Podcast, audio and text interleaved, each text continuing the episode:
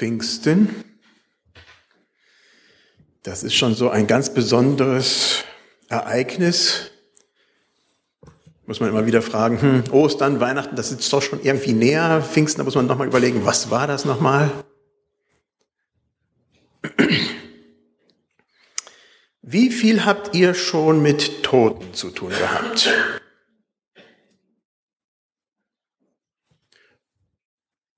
Wann habt ihr das letzte Mal menschliche, trockene Knochen gesehen oder sogar in der Hand gehabt? Vermutlich ist uns das nur bekannt von Horrorfilmen, die sich wahrscheinlich auch die meisten von uns nicht ansehen. Als wir in Mosambik waren, haben wir eine Burg besucht, von Vasco da Gama damals erbaut. Und da lagen Reliquien, Knochen. Hell, strahlend, weiß. Und das waren von so Heiligen. Und dann haben wir sie angeschaut und wir hatten natürlich unseren Arzt dabei, unseren Kinderarzt, und der guckte genauer hin, hat so einen Knochen genommen und sagte, ja, ich weiß, welcher Knochen das ist, aber das war bestimmt kein Knochen von einem Erwachsenen. Naja, Mosambik, da, bis dahin waren wahrscheinlich die Knochen schon öfter getauscht worden. Normalerweise haben wir aber mit menschlichen Knochen wirklich in unserer Gesellschaft nichts zu tun. Umso eindrücklicher, vielleicht sogar umso schrecklicher, wenn wir damit dann tatsächlich in Berührung kommen. Was hat das aber mit Pfingsten zu tun? Na, lass uns den Text lesen in dem es um vertrocknete Knochen geht, aber auch, und das ist das Interessante, zehnmal das Wort Geist drin vorkommt. Und passt auf, Geist, das ist halt eben im Alten Testament sowohl wie auch im Neuen Testament kann es auch als Geist wie auch als Wind, als Hauch übersetzt werden. Da haben wir den Text oder besser gesagt ein Bild von diesem Text. Da ist der Ezechiel, der war damals viel jünger, ich weiß nicht, warum der so alt gezeichnet wurde, und sieht dieses Tal der trockenen Knochen.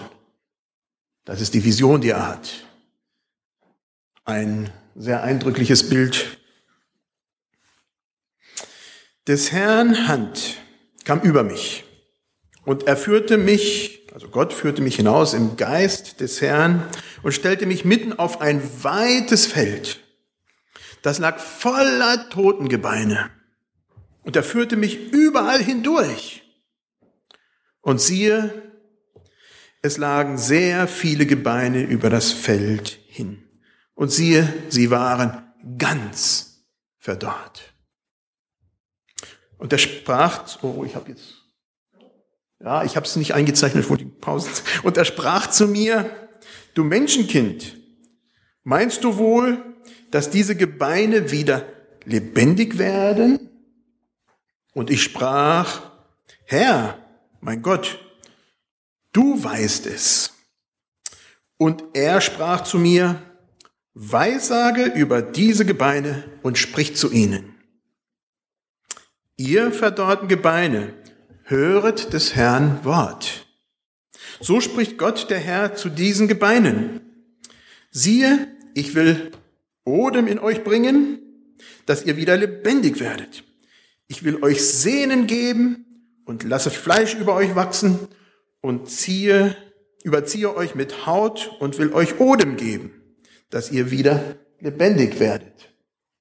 Und ihr sollt erfahren, dass ich der Herr bin, und ich weiß, sagte, wie mir befohlen war. Und siehe, da rauschte es. Als ich weiß, sagte, und siehe, es regte sich und die Gebeine rückten zusammen.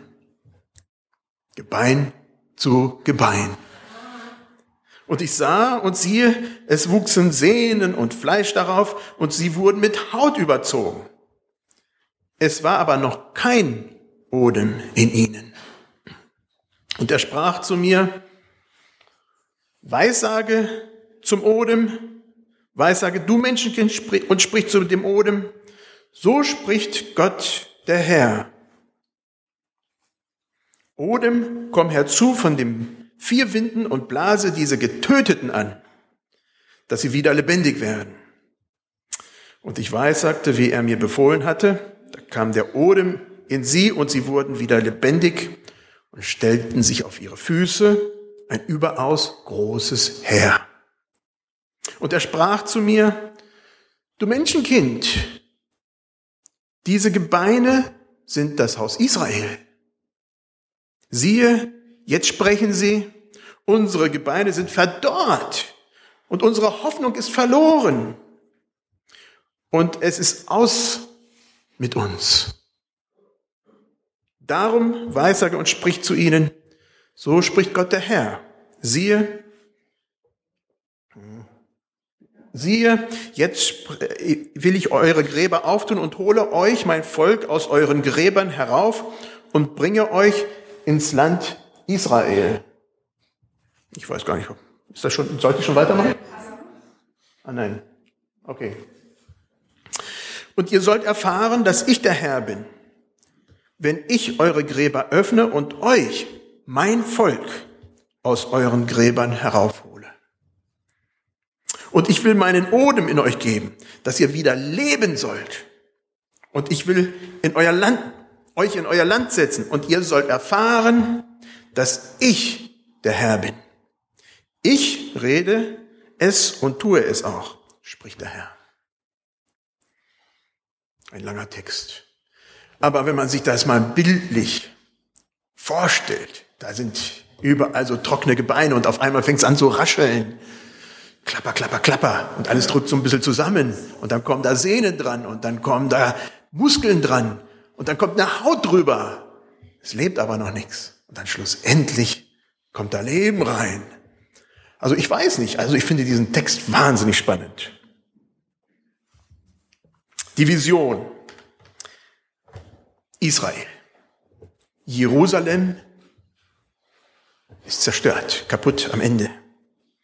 Viele waren als Gefangene nach Babylon verschleppt worden, auch Ezechiel und andere uns sehr gut bekannte Propheten.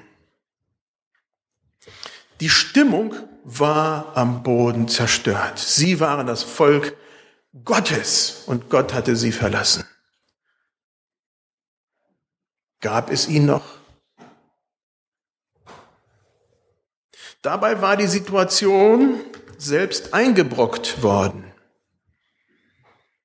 Durch Neid, durch Streit, durch äh, Missgunst, durch Habgier und vieles, vieles mehr. Man kann die Geschichte sehr gut nachlesen. Das Volk Gottes hatte sich von Gott verabschiedet. Und jetzt wunderten sie sich über die Konsequenzen. Die weißen Knochen, die vielen Skelette. Nur Bundesbrecher, diejenigen, die einen Bund mit irgendjemand anderem oder mit Gott gebrochen hatten, wurden nicht beerdigt in Israel. Die ließ man oben für die Aasgeier. Nur Bundesbrecher. Die wurden nicht bestattet. Diese hatten den Bund mit Füßen getreten und verdienten keine normale Beerdigung. Pfui. Abschaum. Wohlgemerkt, die Gebeine stehen nicht für die bösen Völker um Israel herum. Und die Völker um Israel herum waren böse. Also, wenn man die Geschichten liest, es ist gerade gruselig. Aber um die handelt es sich nicht. Es handelt sich um das Volk Gottes. Ein totes, vertrocknetes, ungehorsames Volk Gottes. Voller Neid, voller Habsucht, voller Streit, voller Missgunst, und vielem mehr. Wofür können diese Gebeine heute stehen? In unserer Mitte? Zum Beispiel für einen Saulus. Also für Menschen, die Gott mit ganzem Herzen nacheifern, aber Jesus Christus nicht erkannt haben. Glaubenseiferer, die ganz fest Gott folgen, aber durch ihre geistlichen Erkenntnisse andere verletzen. Ja, solche Menschen gibt es auch heute noch. Trockene Knochen. Sie stehen für Menschen unter uns, die ihre Hoffnung und ihr Glück im Materialismus suchen. Anschaffungen sollen Hoffnung und Freude bringen. Die Gräber sind dann Einkaufszentren, Autohäuser, Banken und vieles mehr. Die trockenen Knochen können für Familien stehen oder Beziehungen, die zum einen als Gottesersatz dienen können, aber zum anderen zerstörend sind. Welches mögen die trockenen Knochen auch unter unseren Senioren sein? Die gehören genauso wie jeder andere auch dazu. Viele vielleicht haben mangelndes Vertrauen dass es doch noch gut wird. Dass Gott trotzdem, auch wenn man alt und schwach ist, trotzdem mitträgt. Und die Hoffnung ist vielleicht auch gar nicht mehr da, dass diese alten Knochen tatsächlich wieder jung werden, wie es uns verheißen wird in der Bibel. Nicht in diesem Leben, aber doch. Wir als Senioren und ich komme so langsam, aber sicher in diese Richtung, sind dann auch mehr und mehr nicht mehr gefragt. Trockene Knochen. Christen, die in ihrem Leben falsche Prioritäten gesetzt haben. Der Wert als Mensch kommt dann nicht von Gott, dem Schöpfer Himmels und der Erde, sondern wird über Arbeit, Erfolg oder Schönheit definiert. Ja, trockene Knochen kennen wir. Da brauchen wir gar nicht mal weit zu suchen. Da brauchen wir noch nicht einmal in die Ferne schweifen. Da brauchen wir noch nicht mal einmal zu unserem christlichen Nachbarn schauen. All das, was uns selber und andere schadet, kennen wir vom eigenen Leben. Aber es gibt noch Abstufungen natürlich zwischen Tod am Verwesen und lang getrocknete Knochen. Da hinein spricht Ezechiel mit diesem Text und hat einen Auftrag. Gott hat Ezechiel mitten unter diese trockenen Knochen geschickt und ihm die provokative Frage gestellt, können diese Gebeine wieder lebendig werden? Stellt euch das mal vor. Stellt euch mal vor, ihr würdet diese Frage stellen. Ihr kriegt da Knochen vor, die Füße gestellt, sollt da durchlaufen. Kann da was draus werden? Ezechiel ist ja schon vorsichtig. Gott hat ja die Frage gestellt und da hat er sich schon gleich gedacht, naja, ist doch bestimmt hier was dahinter. Dieser Text im Alten Testament ist die einzige und ausführliche Stelle, die die Hoffnung der Auferstehung so klar und deutlich hat. Sieht man ab von einzelnen Andeutungen, zum Beispiel Sarah, dass sie schon alt war und nicht mehr gebären konnte und Gott sagt, du wirst ein Kind kriegen. Also da ist schon noch irgendwo Gott der Schöpfer und der, der Leben geben kann, aber die Auferstehungshoffnung, die haben wir nur hier in diesem Text im Alten Testament.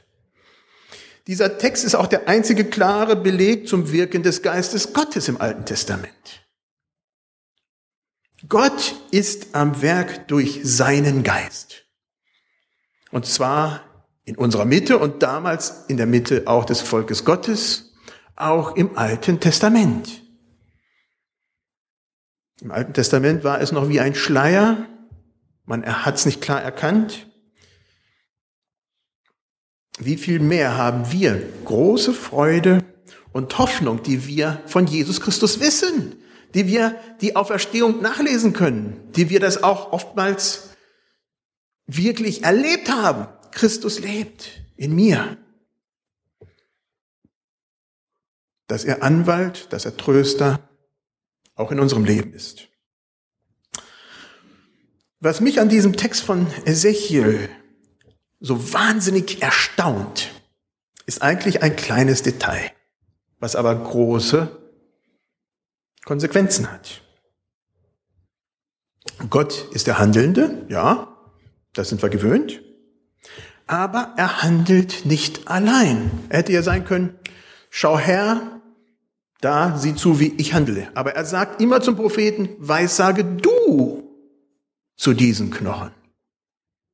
Es ist nicht Gott selber, der da redet, sondern Gott spricht zu Ezechiel, dass er das sagt.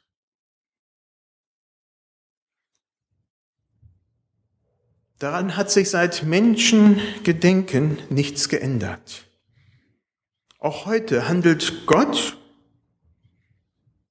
nicht unabhängig von Menschen, von seinem Volk. Ich denke, es ist durchaus so, dass Gott handelt, auch in vielen Stellen, die wir nicht sehen, auch in vielen Stellen, wo wir gar nicht Menschen sehen, die handeln. Aber trotzdem holt sich Gott immer und immer wieder Menschen, dass sie eintreten. Auch heute noch. Wir als Christen sind Gottes Hände und Füße auf dieser Erde. Jeder von uns ist das. Wir sind Boten Gottes, um seine frohe Botschaft in unserer Mitte sichtbar werden zu lassen, um trockene Knochen lebendig zu machen. Gott wünscht sich nicht trockene Knochen sondern ein fittes Volk, das zu seiner Ehre lebt. Am Sonntag, genauso wie am Montag, auf der Arbeit, in der Schule, im Seniorenheim, egal wo wir sind. Der Auftrag zu Pfingsten kam der Heilige Geist auf eine Art und Weise auf seine Nachfolger, auf die Nachfolger Jesu, wie es vorher nie der Fall gewesen war. Das hatte es so im Alten Testament in dieser Fülle nie gegeben. Menschen erfüllt vom Heiligen Geist haben trockene Knochen zum Leben gebracht. Aus einem Saulus wurde Paulus. Ich will gar nicht auf die großen Änderungen des Namens geben, weil dann wird es schwierig, aber auf alle Fälle findet eine Veränderung von Menschen statt. Auch heute in unserer Mitte, aus Skeptikern und Miesepetern, werden Menschen, die Christus nachfolgen, mit Freuden, die trockene Knochen lebend machen. Beim vergangenen Christival, letzte Woche, ist gar nicht so lange her, gab es zum Beispiel einen Workshop zum Gebet. Und der das leitete, mit dem sprach ich letzte Woche, und der sagte, waren viele von den jungen Leuten, die haben sich bekehrt. Da ging es gar nicht um Bekehrung. Er stand da und sagte, was ist hier los? Und das ging nicht nur ihm so, auch in anderen Workshops. Wahnsinn. Gott handelt, Gott bringt trockene Knochen zum Tanzen.